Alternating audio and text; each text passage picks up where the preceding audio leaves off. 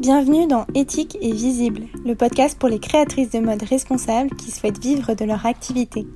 Je suis Charis, entrepreneuse passionnée par la mode, consultante Instagram et fondatrice de la Sustainable Academy, le programme en ligne qui aide les créatrices de mode engagées à se développer. Dans ce podcast, tu trouveras une bonne dose d'inspiration, de motivation et surtout beaucoup de conseils pour émerger sur Instagram, attirer des clients en continu et faire de ta marque de mode responsable un succès. Bonne écoute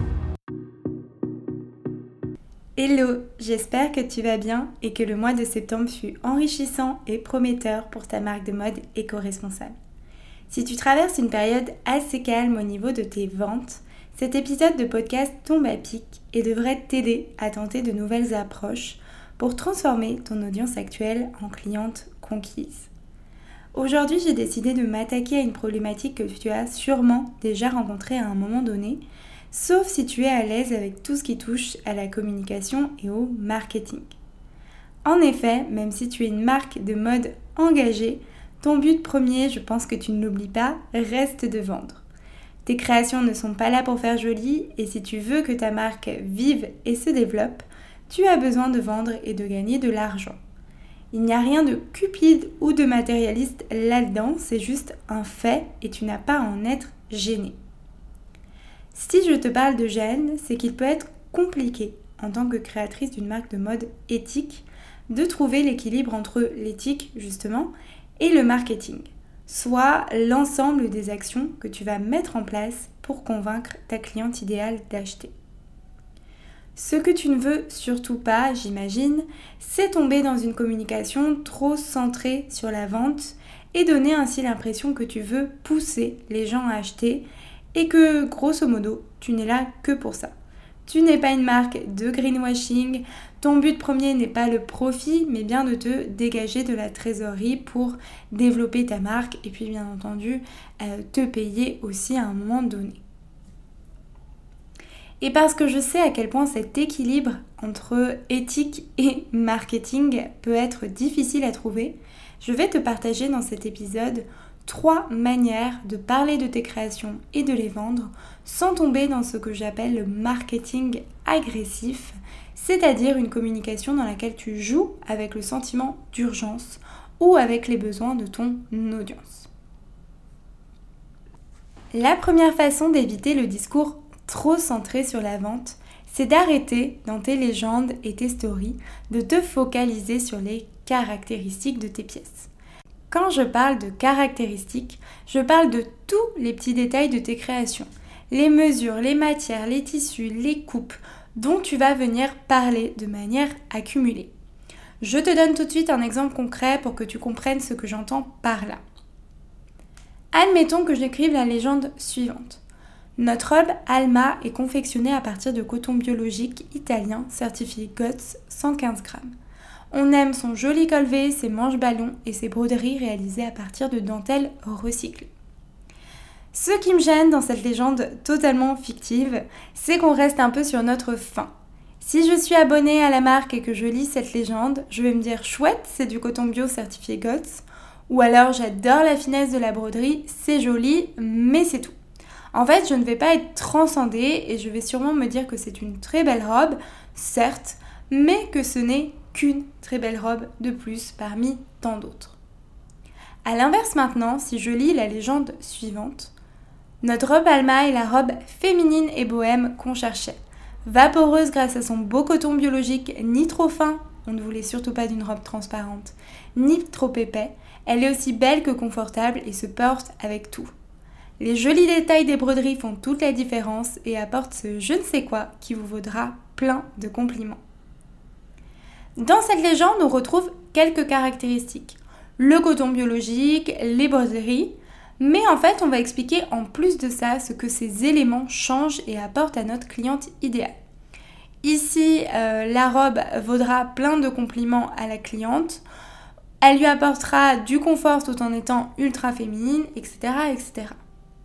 Donc faire une liste des caractéristiques d'une de tes créations comme le premier exemple de la légende revient finalement pour moi à créer comme une fiche produit et ce n'est surtout pas ce qu'on veut. Si tu veux vendre sans vendre, entre guillemets, il ne faut pas seulement te concentrer sur les détails, mais aussi raconter une histoire, expliquer ce que tu apportes à ta cliente idéale. Je ne dis pas que tu ne dois pas parler des matières, euh, des détails de la matière, etc. Mais il faut toujours que tu euh, expliques le pourquoi du comment, expliques tes choix et surtout que tu montres en quoi cela apporte quelque chose à ta cliente idéale. Pourquoi le coton euh, bio-certifié GOTS en 115 grammes est plus intéressant pour ta cliente idéale qu'un coton classique plus épais? En fait, une communication trop centrée sur les caractéristiques est une communication trop centrée sur la vente pure et dure et c'est absolument ce qu'on veut éviter. Deuxième manière de vendre sans vendre, entre guillemets, ou en tout cas sans y paraître, c'est de raconter l'histoire derrière chaque pièce.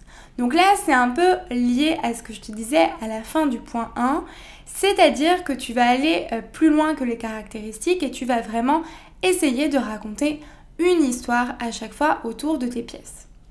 En dévoilant tes inspirations et les raisons qui t'ont poussé à créer chacune de tes pièces, tu prouves que tes créations ne sont pas de simples produits. Chacune de tes pièces a une histoire, il y a quelque chose à raconter derrière leur confection, et ce ne sont pas seulement des vêtements ou des accessoires.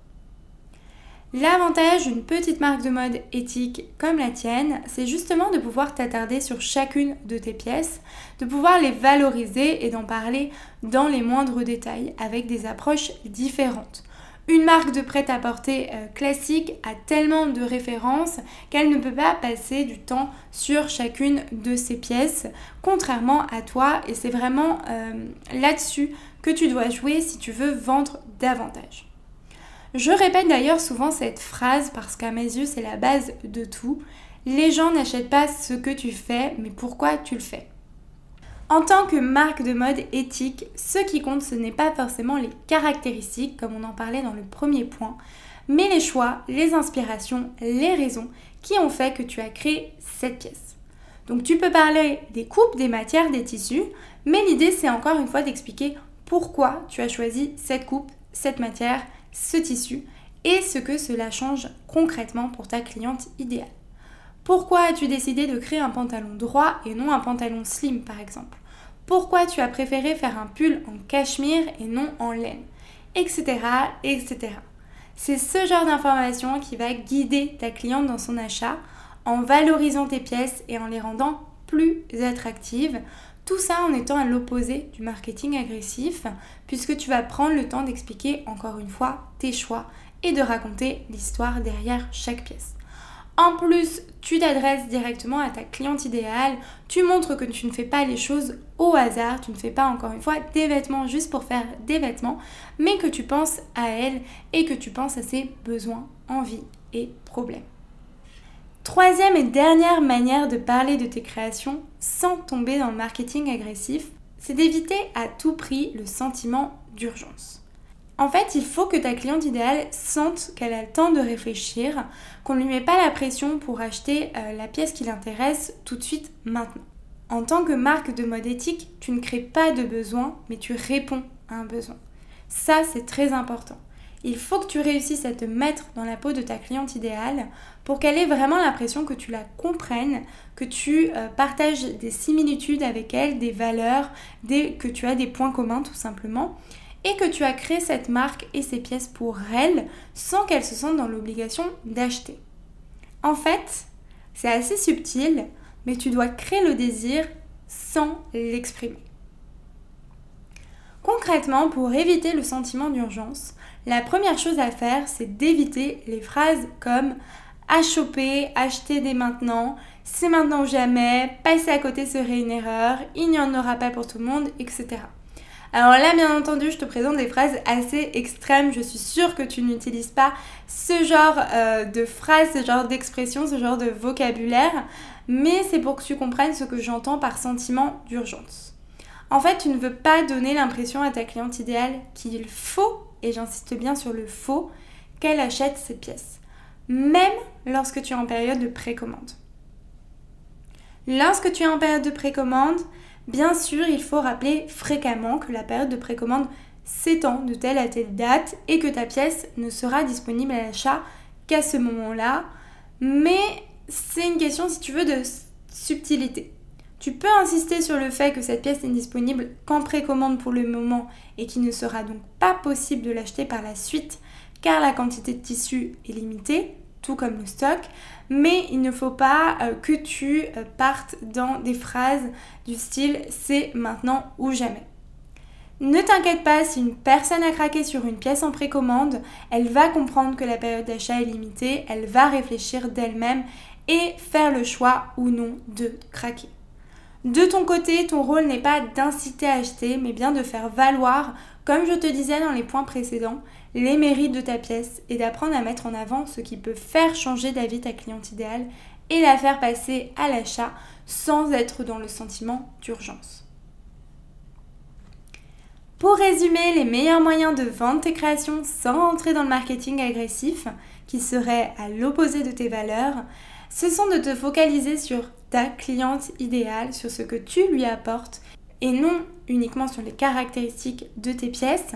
Tu peux aussi raconter l'inspiration et l'envie derrière chaque pièce pour raconter une histoire et montrer que tu ne crées pas euh, tes vêtements pour créer des vêtements. Enfin, on évite à tout prix de créer un sentiment d'urgence auprès de notre cliente idéale en essayant plutôt de lui montrer que si elle en a besoin ou envie, il y a une pièce qui répond à tous ces critères. Je te rassure, ce n'est vraiment pas facile de trouver le bon équilibre. En tant que marque de mode éthique, je pense qu'on sera d'accord là-dessus. Tu ne peux pas avoir le même discours de vente que la plupart des autres marques de mode traditionnelles. Mais tu as quand même cet objectif premier de vendre pour te développer, pour te dégager aussi un salaire. Donc tu ne peux pas omettre totalement le marketing de ta stratégie. Ce n'est pas possible. C'est d'ailleurs pour ça que la troisième partie de la Sustainable Academy est consacrée aux techniques et stratégies que tu peux mettre en place pour vendre en douceur, que ce soit au quotidien ou pendant tes périodes de lancement et de précommande. Un système de vente est essentiel et ce, que tu sois une marque de mode éthique ou non.